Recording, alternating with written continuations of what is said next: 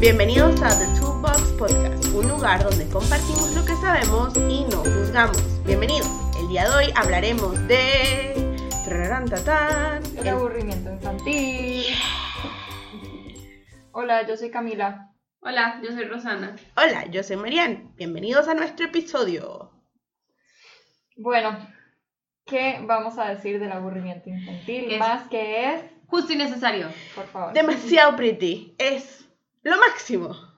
Sí, yo sé que a lo mejor se están diciendo que ¿qué? Esta mujer tan loca. ¿Cómo que justo y necesario? Y como que lo máximo. Pero el día de hoy le explicaremos por qué decimos lo siguiente. Y seguro piensan, no, es la peor parte de mi día cuando mi hijo está aburrido y solo me dice mamá, mamá, mamá, mamá, o papá, papá, papá, papá. Pero bueno, ya explicaremos por qué es bueno. Exacto, y al final de este episodio le daremos el truntutú, nuevo segmento, tip del día. Bueno, el aburrimiento infantil es tan importante a una temprana edad, no solo cuando tengan 3, 4, 5, 6, 7 años, sino desde que son bebés. Desde que son bebés, ellos empiezan a autorregularse, a autocontrolarse. ¿Y qué mejor manera que en esos momentos donde no tienen nada que hacer? Exacto. que están en la cuna y que están llorando o que están viendo para el techo o que están rodando o lo que sea. Eso ya les está enseñando a ellos muchas funciones muy importantes en su cerebro. Exactamente. Cuando nos referimos a eh, el aburrimiento, nos referimos a la capacidad de cualquier persona de estar solo o sola y estar completamente bien con ese hecho. Ya está. De poder saber que no pasa nada si estamos solos o solas y que somos capaces de autoentretenernos, ya sea en adultos que queramos, no sé, salir al balcón, echarnos a la hamaca y leer un libro, o en el caso de niños que quieran retirarse a su cuarto y jugar con sus legos. Esto es supremamente importante y diremos por qué. Sí, también es importante, como dijo Marian, que quitarse como el miedo y el susto a ese, a ese estar solo y, y- y encontrarle lo, lo bonito que es disfrutar del tiempo de uno y, tomar control de ese tiempo uno y sacarle provecho. Y el niño también tiene que entender que, que al estar solo tiene momento para reflexionar, para jugar, para descansar. Muchísima gente necesita ese tiempo solo Perdón. después de, de socializar para, para autorregularse. O sea, tiene muchos, muchos beneficios esos, esos tiempos solitos, esos tiempos de aburrimiento. Y se conocen también cuando están en esos momentos de, de soledad. Soli- ¿Cómo es? De solitud, no sé. Estaba pensando así, ajá, como solitude, exacto, así como solitude de Star Wars. así que, Ajá. no, esa es la de, Spider- la de Superman, sorry. Y uno como papá también aprende mucho de ellos. Cuando se ustedes los están observando en esos momentos de aburrimiento, ya se van a dar cuenta cómo se entretienen, qué es lo que les gusta, qué es lo que no les gusta, eh, sus personalidades, o sea, se- ya van a conocer a sus hijos como son. Exacto. Es, eh, y, y como padres o cuidadores, es importante respetarles ese momento de ellos que tienen de aburrimiento. Si el niño pegó un alarido o si el niño está en la cuna eh, despierto, pero está viendo el techo y ustedes lo ven y lo ven y están preocupados, denles un ratito, respeten ese espacio porque le están enseñando a él que también él o ella eh, puede tener esos momentos y está bien. Eh, y eso también les permite a ustedes hacer otras cosas, o sea, que respeten ese, ese momento que, que el niño o niña tiene. Exacto, ojo. Y estamos conscientes también de que es más fácil decirlo que hacerlo. porque somos humanos, le pedimos también que tomen en consideración un poco de forgiveness, o sea, discúlpense o, o perdónense ustedes también de sentir esas emociones grandes de, ay, estoy preocupada, ay, no sé qué voy a hacer. Just tómense un momento, respiren y sean también... eh, ¿Cuánto reflexivos? Gracias, Cami, ¿viste? Esto es Marina Máximo, se lo juro. No, y, y, mm, se me fue lo que iba a decir. It's okay. Yo iba a mencionar que también, por ejemplo, dentro de un espacio terapéutico, el ver a los niños jugar es una herramienta que utilizan muchos psicólogos dentro del play therapy, por ejemplo, para ver qué es lo que está pasando dentro de su mente, dentro de su, dentro de su mente emocional, para poder establecer estrategias, se podría decir, como de cómo ayudarlo o cómo ayudarla. Se usa muchísimo hasta para identificar el por qué, el por qué un niño está bravo, el por qué un niño está triste. Y, muchas veces claramente ellos no tienen el vocabulario para expresar lo que están sintiendo, lo que están analizando. Entonces a través del juego, ya sea con muñecas o hasta pintando lo que fuera, ellos van expresando muchísimo, muchísimo. Esa creatividad que se les suelta cuando están aburridos eh, permite un glimpse de, de su mundo interno que muchas veces no sale a la luz. Y eso va totalmente vinculado con lo que mencionó Cami, que es un espacio donde pueden, perdón, ustedes conocer a sus pequeños o pequeñas a full, o sea, de verdad, es como, aquí estoy, heme aquí, jugando, entretenido, solo, aburrido. Este es el momento de los cuidadores o los padres de decir como, "Mm, déjame echarle un ojo solamente para ver, sin intervenir, a menos que obviamente haya un peligro. Pero recordemos estar como afuera de la puerta, mirando nada más echando un ojito. Exacto. Eh, yo la última semana estuve en un, me fui a Colorado a una escuela que ahorita mismo ellos tienen, implementan la filosofía de Reggio Emilia. Entonces, eh, es muy interesante ver cómo ellos permiten que el niño, dentro de su aburrimiento, explore su entorno. Entonces, obviamente sí, sí les da materiales que ellos pueden explorar y investigar y ver cómo funcionan, pero todo comienza con el aburrimiento. ¿Qué voy a hacer? ¿Qué tengo que hacer? ¿Cómo voy a hacer? O sea, todo eso ya ahí empieza a, el niño a maquinear lo que, lo que, lo que quiere hacer. Entonces, eh, y les, les permite explorar. Claro. Entonces, Ese es un punto, suprem- perdón que te interrumpa, No, no, un punto supremamente importante. Ellos deciden qué van a hacer. Ahí podemos decir que hay un elemento de eh, autovalía, de autocontrol, de decir, ok, esto es lo que yo voy a hacer, esto es lo que me gustaría hacer. Hay un, un momento donde el niño dice, estoy tomando control de mi presente en este momento. Y eso se transforma en un adulto que está seguro de lo que quiere hacer a un futuro. no, y no solo eso, sino los, los vuelven personas creativas y recursivas. Exacto. Entonces, eh, no tengo nada alrededor mío, voy a buscar algo con que jugar. Claro. Eh, la verdad, no sé qué voy a hacer, entonces tengo que controlarme para, para yo poder encontrar qué hacer.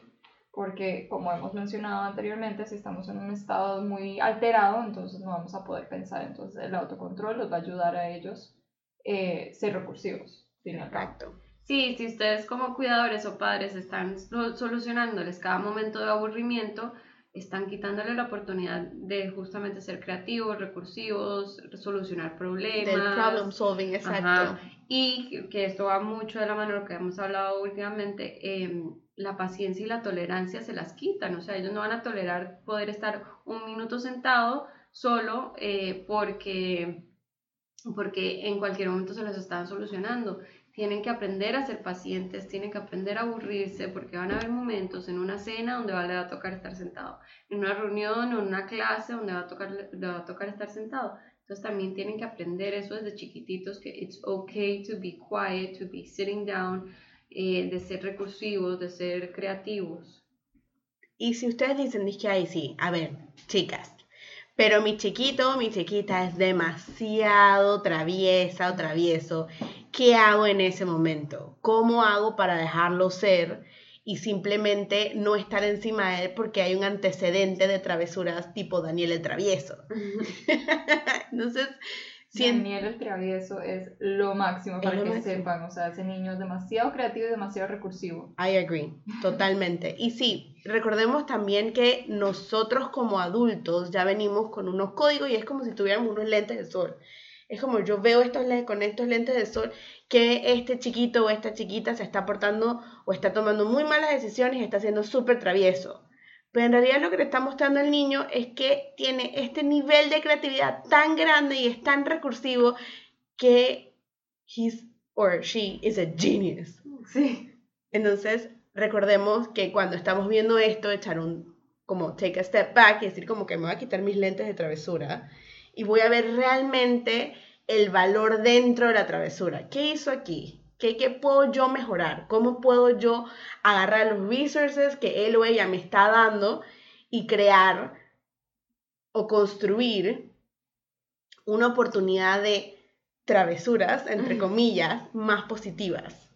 Sí, obviamente dentro de los límites que no, no esté en peligro el niño, o sea, si se está montando en un árbol y está a punto de caerse, obviamente ahí sí les ponen los límites, pero si no, enjoy las travesuras, disfrútenlas, búsquenlas. Y tiene cara que si el niño es travieso, muchos de sus padres fueron traviesos. Muchísimo.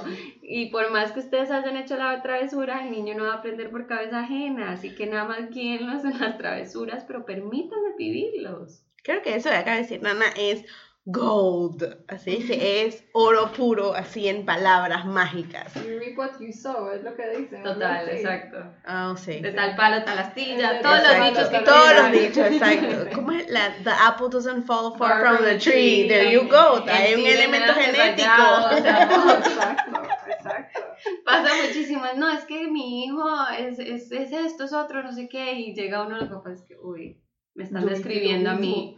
Uy, ahora que lo estoy pensando, bueno, yo creo que yo era así, mi mamá me comentaba que yo era ta, ta, ta, ta, ta. Entonces, sí, tiene cara que alguno de los dos era igual de travieso que el niño. Exacto.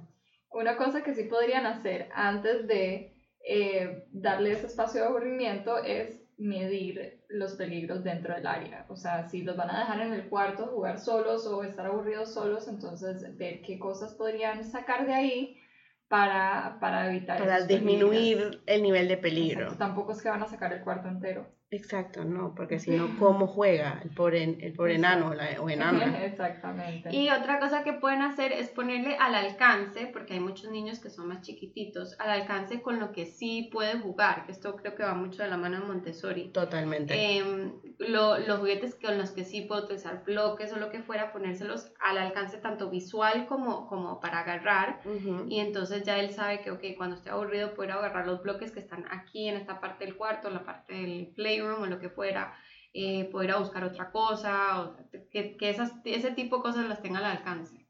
Exacto. Es muy importante lo que acaba de mencionar Rosana.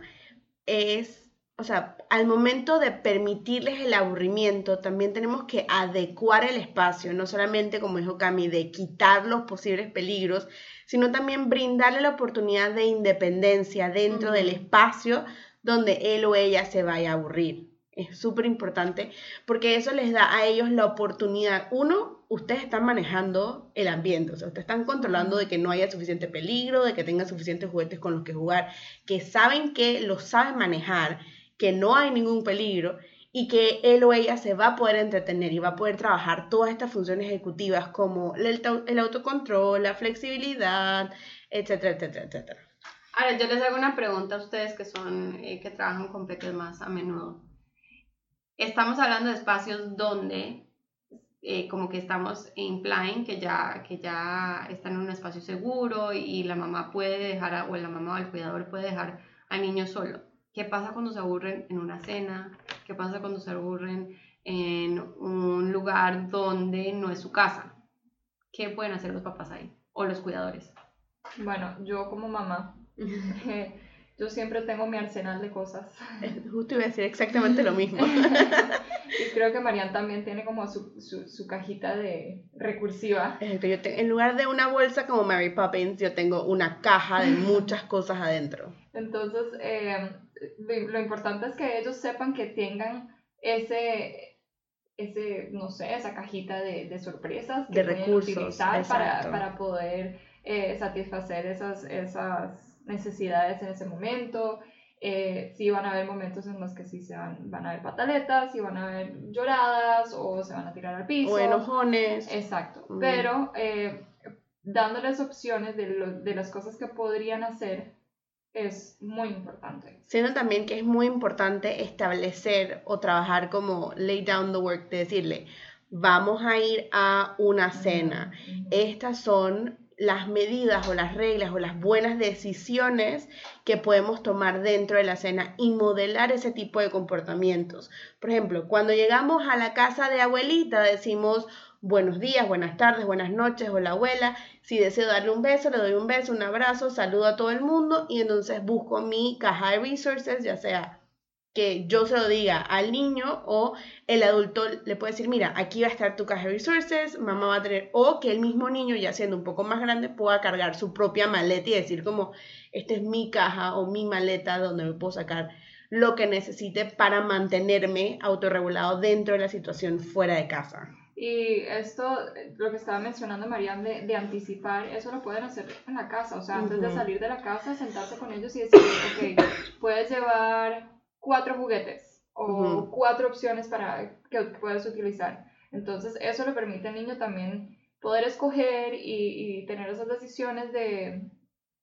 de, de, ser el mismo. Exacto. Eh, y brindarle a ellos o ellas un poquito de control también, porque ellos deciden qué llevar. Exacto, y entonces eso los va, les va a dar más, importancia en el momento de aburrimiento, porque son, ellos, ellos mismos los cogieron, entonces lo van a sentir como que es, válido, es algo que yo Exacto. tuve control. Es como mi responsabilidad de jugar con estos juguetes que yo escogí. Ya si hay un tantrum en la mitad de la cena por X o eh, razón que no tenga que ver con la maleta de resources, ya esa es otra historia pero le brindamos un poquito de control, anticipamos lo que va a pasar, we lay down todas las reglas o, las buenas decisiones y modelamos el comportamiento también. Sí tenemos muchos niños que, bueno, papás que llegan donde nosotros y nos dicen, pero es que no se para de mover, o es demasiado activo, o no se puede sentar en la mesa, o se aburre fácilmente haciendo esta actividad y esta actividad. Entonces, si saben que van a salir a, un restaurante o si saben que van a ir a algún lugar donde tienen que esperar por mucho tiempo, también consideren que son niños y necesitan moverse. Entonces hagan una actividad previa que los va hasta cierto punto cansar o para, para que puedan poder manejarse dentro de lo que es el ambiente. Donde Exacto. Creo que esto es súper, súper, súper válido. Es recordar siempre también que los niños, dependiendo de su edad, tienen duraciones de atención diferentes.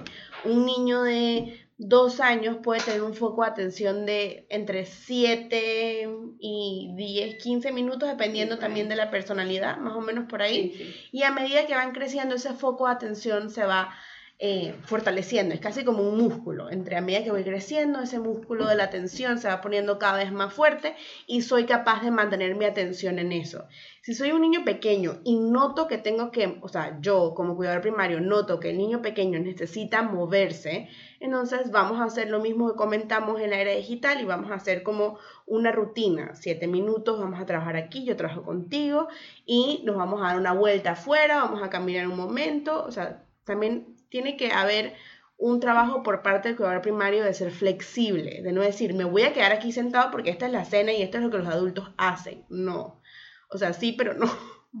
Es como, sí, los adultos se sientan en la cena y hablan porque ya tenemos nuestras funciones ejecutivas de autocontrol on the pocket, o no, in the pocket. Ajá. Eh, también hay muchos, muchos recursos físicos, eh, lo que se llama manipulativos, que los pueden entretener. Entonces hay eh, juguetes que los he visto que los venden para los bebés tipo teething, pero que se mueven mucho, entonces mantienen las manos... Los fidget toys. Los fidget toys, exacto. Mantienen las manos súper ocupadas, entonces tal vez ese movimiento que necesitan hacer de cuerpo entero lo pueden concentrar en las manos, o masilla, o un stress ball o lo que fuera, entonces eso le permite al niño estar sentado un, ratito más, no es que va a estar sentado una hora completa, pero tal vez va a estar más, más allá de los 10 minutos que tiene que estar sentado.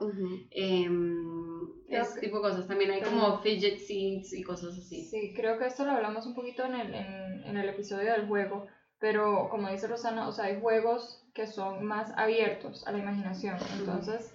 Eh, no son limitados como un rompecabezas que tiene un fin, sino que no tienen fin. O sea, hasta, hasta cierto punto pueden continuar por un por la atención que tenga el niño en el momento. Entonces, eh, están los fidget toys, están también los, eh, los connectors, como nosotros los llamamos. también hay muchos otros materiales que si ustedes se meten a Amazon, los consiguen a 3 dólares, 5 dólares. Sí. Y hay miles de miles de miles de juguetes que esos la verdad son los recomendables para niños eh, de una temprana edad porque, eh, como estamos hablando, fomenta mucho la creatividad. Entonces, eh, sí, pueden seguir eh, viendo esos, ese tipo de juego para, el- para sus hijos. Exacto. También hay que tomar en cuenta si, supongamos, están en un road trip, eh, supongamos de Panamá, para los que nos escuchan afuera, porque estamos seguros que seguro alguien nos escucha afuera. Sí, sí, lo hay. hay que proyectar, hay que proyectar. Eh, para los que nos escuchan afuera, por ejemplo, un viaje de seis horas de, Pan- de la ciudad de Panamá a la ciudad de Boquete, bueno, son como, si no, si no te detienes son seis horas, si te detienes son ocho. Y, y no, no llevaste tu cajita de, de, de resources. Bueno, Implementos. de implementos de juego. Entonces, ¿sabes qué? Vamos a hacer eh, avioncitos de papel con la servilleta. Hay, hay mil y un maneras donde el adulto o el cuidador primario puede tap in a su niño interno y decir, ¿sabes qué? Cuando yo estaba chiquito me gustaba hacer avioncitos de papel. Voy a intentarlo con el chiquito a ver si funciona. O vamos a recolectar rocas. Y también le pueden preguntar hasta a los mismos, a los mismos niños, ¿qué te gustaría hacer? ¿Qué necesitamos para poder hacer esa actividad? Entonces, Exacto. eso ya, ya también les está ayudando, tapping into those, those skills que ellos necesitan. Creo que un punto también válido que, que hay que mencionar es, les dijimos que no interrumpan sus momentos de aburrimiento, pero digamos, si están en una cena en casa de la abuela y el niño está jugando solo, también es bueno hacer un check-in. Hola, ¿cómo vas? ¿Todo bien? Para que evitar que llegue al punto de la pataleta, el niño se aburrió demasiado, nadie estuvo checking in on him, se sintió demasiado solo.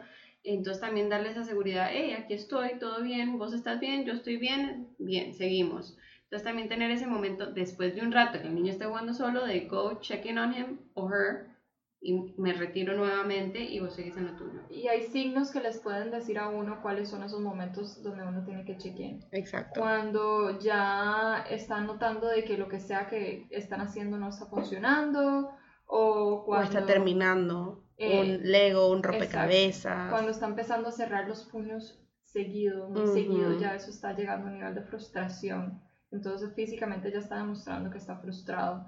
Eh, también cuando... Cuando comienzan a llamar, mamá, mamá, Ajá. mira, mira lo que hice. O cuando se levantan a, a hacer un Levantan show and mucho, tell. Exacto. Exacto, entonces ya esas son indicaciones de que su hijo está llegando al punto donde no sabe qué hacer dentro de su aburrimiento y está bien tap in, como dice Rosana, en esos momentos de darles ideas o darles, darles un momento de atención también, darles Exacto. esa validez de que sí, sabemos que estás haciendo algo y ese algo es importante. Sí, eso les da seguridad de saber que, que tengo un, un sistema de apoyo que me va a ayudar. Por más que yo esté solo, yo sé que siempre voy a tener este sistema de apoyo que en su momento me va a ayudar. Exacto. Recordemos también que el flujo de aburrimiento y de atención no es lineal, no es de el niño va, va a prestar atención 15 minutos seguidos. No, no, el flujo de atención de todo ser humano, grande, pequeño, mediano, de un lado o del otro, en China o en Argentina, siempre es como un flujo, como un flow de up and down. Entonces va un poquito y estás uf, súper concentrado y de repente. Bajo de vuelta y busca hacer un show and tell. Ahí de repente, en el momento que ustedes ven que ese flujo de atención baja, es el momento indicado para hacer el check-in. ¿Estás bien? ¿Todo bien? ¿Te gustaría jugar con otro más? No sé, tú dime, pregunten, y él vuelve, de repente un cambio pequeño, un, walk around the block, caminar alrededor de la manzana o de la casa de la abuela y plum, vuelven y se conectan de vuelta con su foco de atención más alto. Entonces recordar siempre eso, que el foco de atención y de aburrimiento eh, no es lineal, sino que es como a roller coaster. y también cambia de acuerdo del día. Ah, Entonces, totalmente. Eso es algo que Y la hora del día. veces- Y si durmieron. mamá- y también, todo, todo, todo afecta. Comieron, durmieron, no, todo. ¿Cómo estuvo su rutina? La Exacto. rutina afecta. Exacto. Eh, pero yo como mamá a veces me frustra mucho ese, ese, ese punto, porque yo a veces siento de que algo me funcionó y fue excelente un día y, y fue la mejor, el mejor almuerzo del mundo y mi hija se logró sentar durante todo el almuerzo y lo que sea. Eh, entonces yo vuelvo a utilizar las mismas herramientas ese día. Ah, ah, no. ese día ella quiere hacer otra cosa. Entonces, o ese día es un día donde ella está muy, muy activa. Entonces, hay que, hay que considerar de que todo momento es único y todo niño es único también. Entonces, eh, sus intereses van a ir cambiando de acuerdo a sus edades y a su, al el interés del día o la emoción del día. o- Exacto. O el nivel de energía del día, o cómo estuvo su rutina, o si desayunó pan con Nutella o una tostada con aguacate. Todo depende. Esto es todo un conjunto entero. Sí, ahí es donde dice Marian que, que como cuidador primario hay que ser bastante flexible y, y go with the flow un poquito, entendiendo que van a haber momentos donde sí se puede go with the flow y otros donde no necesariamente se, puede, se podrá. Exacto, recordar siempre mantener, y yo siempre lo digo, todo lo que tenga que ver con educación o con un ser humano pequeño es como una ameba. Entonces es como la ameba puede ser flexible y se puede mover un poquito para la derecha, un poquito para abajo, pero nunca pierde su forma. Siempre, o sea, todo lo que está dentro de la ameba no va a salir, pero pueden entrar cosas nuevas a la ameba. Entonces, traten de siempre mantener eso en mente y también de recordar que ustedes como cuidadores primarios son humanos y también tienen emociones y también tienen necesidades y también a veces quieren mandar por un tubo al chiquito o a la chiquita. Y está bien, o sea, no lo van a mandar por un tubo, o sea, mandar por un tubo no está bien, pero está bien sentir esas cosas y, y detenerte un momento y decir como que, ok, necesito dos minutos, después de los dos minutos que ya I collect myself y ya esté un poco mejor conmigo misma, puedo volver a intentarlo. Claro. Es... Bueno, entonces, llegamos al segmento nuevo del, del día. Tip del día. Tip número uno, Rosana. Tip del día, eh, esto para los niños y para los adultos. Aprendan a estar solos. Es bueno estar solo. Se conocen muchísimo cuando están solos. Embrace it. Es muy, muy bonito el proceso de estar solo. Sí. Tip número dos. Tip número dos, la atención y la duración del aburrimiento no es lineal, sino que es un flow, sube y baja y recordar siempre que depende del día, depende de la rutina y abrir espacios para entender que todo puede cambiar, ser flexibles. Tip número tres, Siempre llevar con ustedes un arsenal de cosas para, básicas. para ayudar en esos momentos de aburrimiento. Y permitirles también aburrirse a sus hijos. Exacto, así como ustedes pueden estar solos, ellos pueden estar solos, recordemos que todos somos humanos, somos flexibles y recuerden llevar su arsenal básico. Si no saben lo que es un arsenal básico, crayolas, for sure. Escríbanos, escríbanos un, un mensaje. Pero sí, crayolas, perdón. Crayolas, Me anticipé. it's okay, no pasa nada, aquí no jugamos, no jugamos, no jugamos, it's okay. Pero arsenal básico, crayolas, papel, el legos, juguete de la preferencia. el juguete momento. favorito de la preferencia del momento. Un muñeco. Un muñeco, súper importante. Muñequitos, ya sean Playmobil de estos pequeños o su juguete favorito como una mini o un Scooby-Doo o whatever. Y un libro. Y un libro. Un libro, muy importante. Exacto, pero si quieren más ideas de qué pueden hacer con sus hijos cuando ya están afuera o en casa, nos pueden escribir un, un direct message en Instagram o a nuestro correo que es TheToolboxPty.gmail.com Así, estamos aquí para todas sus dudas. Por favor, nos encanta escuchar de ustedes. Recuerden que aquí somos una comunidad de cuidadores primarios que estamos dispuestos a aprender y que dentro de The Toolbox Podcast no juzgamos. Así que toda pregunta es válida y pues sí, nos veremos, bueno, no nos veremos, nos escuchamos en el próximo. Escuchamos en el próximo. Hasta luego. Chao. Ay, el próximo va a hablar de